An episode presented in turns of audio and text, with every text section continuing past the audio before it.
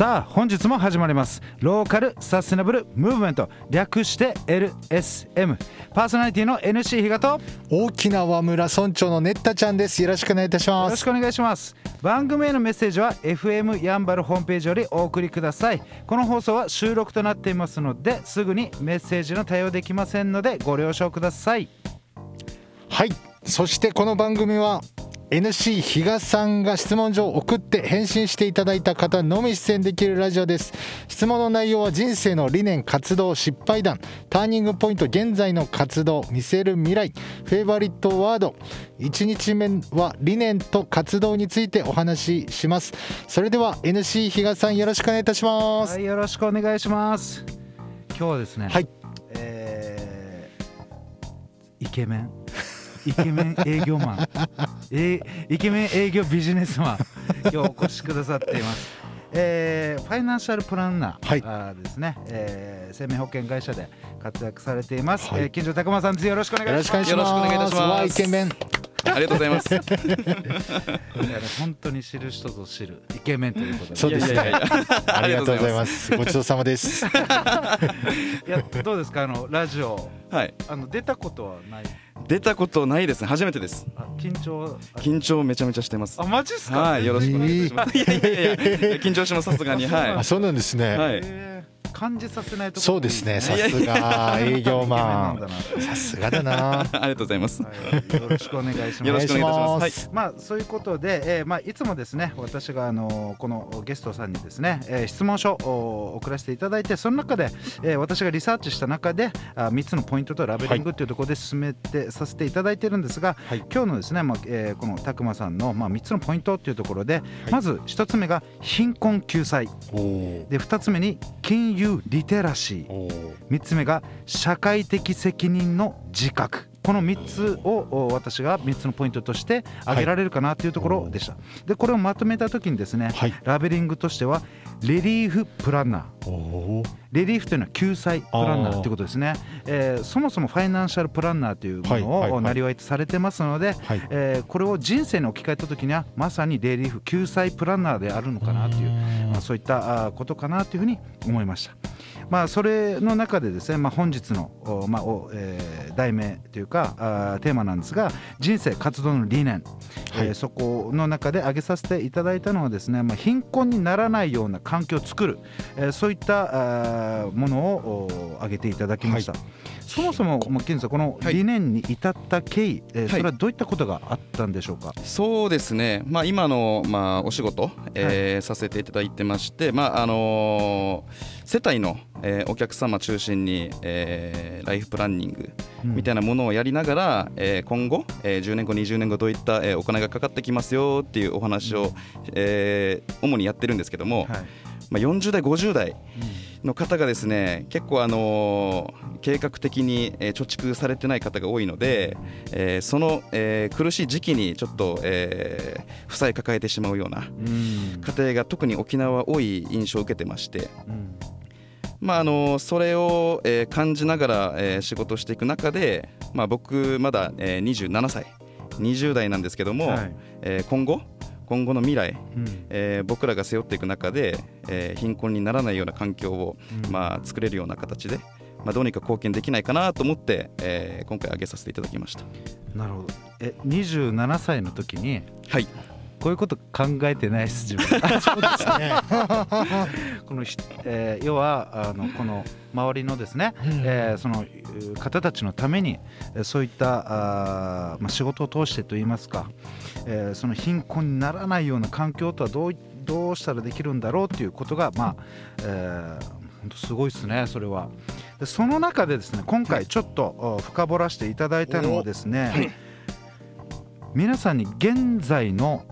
まあ、世界を含めて、えーその日本も含めてですが、そこの、えー貧困のちょっとおそこを紐解きたいと思います。えっとですね、この貧困層の定義っていうのがまずあります。うん。これ世界銀行が決めていてですね、えっと、世界貧困ラインというのがあります。いわゆるう購買力評価というものなんですがどういったものかというとこれ2015年にいろいろ何回か変わってるんですが2015年に1日1.9ドルいいですか？1日1.9度使ってるか使ってないかってことです、えー、これが貧困ラインなんです。190円はい。えそうなの？でそういったことがじゃあそれが、えー、どれぐらいいるか、うん、そのラインに、えー、下回る方たち貧困層と言われる人たち、はい。7億3600万人です、えー、で現在の世界人口は77億人なのでそれぐらいの方たちがいる。でさらにもう一個あってですね、えー、これは多次元貧困ラインっていうこの2つのラインがあるんですよ実は。いわゆる多次元なので保険教育所得この3つのいずれかが下回る平均を下回る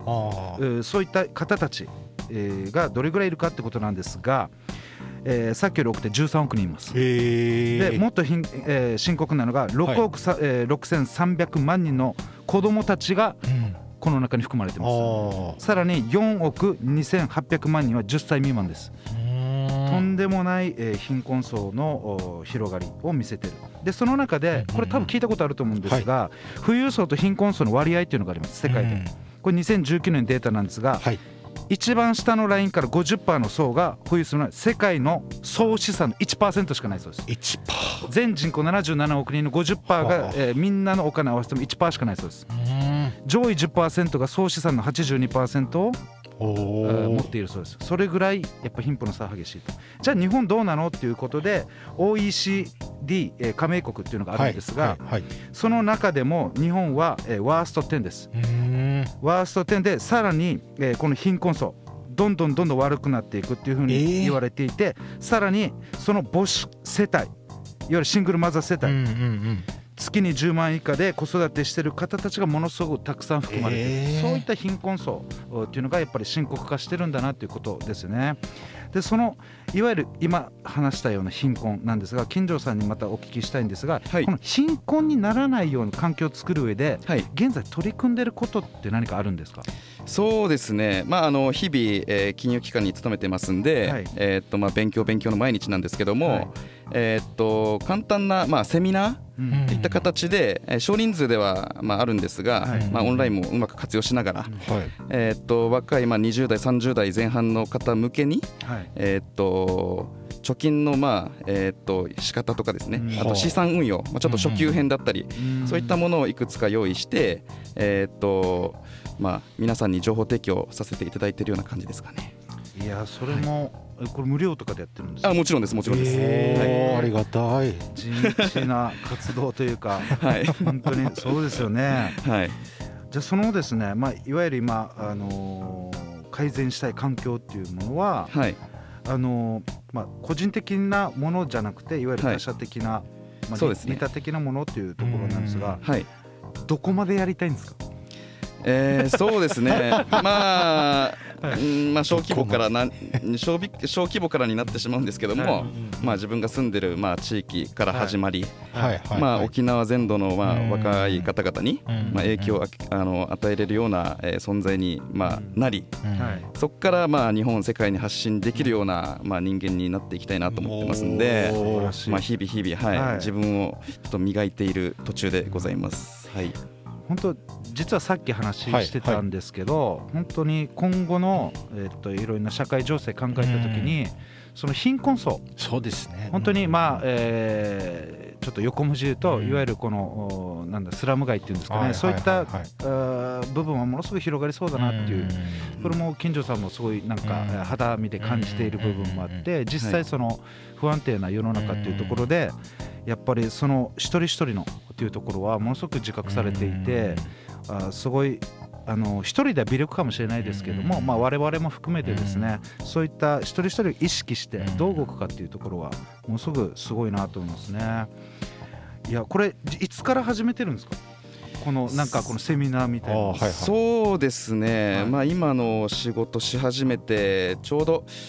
えー、っと今の仕事に転職したタイミングで、はい、えー、っとコロナがちょっと流行りだしてですね。じゃ最近なんそうなんですよ。なので一発目のあの第一波の時の皆さん自粛されてた期間あったじゃないですか、はい、その時に、えー、自宅で猛勉強ですね。へえ、はい、ちゃんとそこはうまく。そうです。なのでそこで、えー、っと自分についた、まあまあ、知識だったり、まあ、そういったものを、えー、第一波一回収まった時ぐらいからやり始めてますかね。うん。そうなんですね、まあ、今日いろいろ聞かせていただきましたけども、はい。もうこの人生とか活動の理念の中で貧困にならない環境っていうを作っていくんだっていうところでいわゆるこの関わる仕事の中の、おこのユーザーの方たちの中でやっぱ人生プラン、はい。えー例えば4 5 0 60代になってからやっぱりものすごい負担かかるではなくて、うん。まあえーもちろんそういう方たちに対しても情報っていうところで、プラスになる方向で、えーそういう部分もやりながら今後の20代30代の方たち向けにですね、えーそういったセミナーとかも通しながらあー自己投資して、えー皆さんのためになるという、はい。そういった環境づくりっていうのをやってるということでしたね。ら。しい。はい、まだまだ聞きたいんですけども、はい。またじ明日。はい、次回ということでそんな近所拓磨さんの連絡先なんですけれどもインスタやられております、えーインスタで、えー TAKUMA TAKUMA えー、たくま、えーこれ何でした？アンダーバーアンダーバー05でございます。アンダーバー05です。えー、たくまアンダーバー05です。で、我々へのメッセージは LSM のホームページがございますので、そちらからお願いいたします。そして、ラジオの裏話もブログと YouTube でアップしております。ノートというブログのサイトで KATSU KATSU かつで検索をお願いいたします YouTube でネッタちゃんで検索ネッタはカタカナちゃんはひらがなで検索お願いいたします以上でございますありがとうございましたありがとうございました。LSM プロジェクトはいっちゃん、いなさん、またきち、たくま、マエストロあつし、みなっちゃん、又吉大輔さん、成田ペールワンの協賛でお送りいたしました。どうも皆さん、ヤンバル坂モーリーの森です。ヤンバル坂モーリーは、名護十字路徒歩1分以内にあるアメリカンレトロな酒場です。オールディーズの BGM とアメリカンな空間は、初めてなのになぜか懐かしさを感じられる店内で、おすすめは10時間じっくり丁寧に低温調理した牛タンと、店主秘伝の燻製香る自家製ウイスキーで作るハイボールは絶品です。ぜひ、フラッと遊びに来てくださいね。電話番号は070-3803-7889 070-3803-7889待ってます。LSM レディオは株式会社エナジックインターナショナル南西食品株式会社スパイスカレー研究所沖縄ごはんよしひこやんばる酒場モーリー有限会社ゆい設計味どころかに松大同火災海上保険株式会社の提供でお送りいたしました。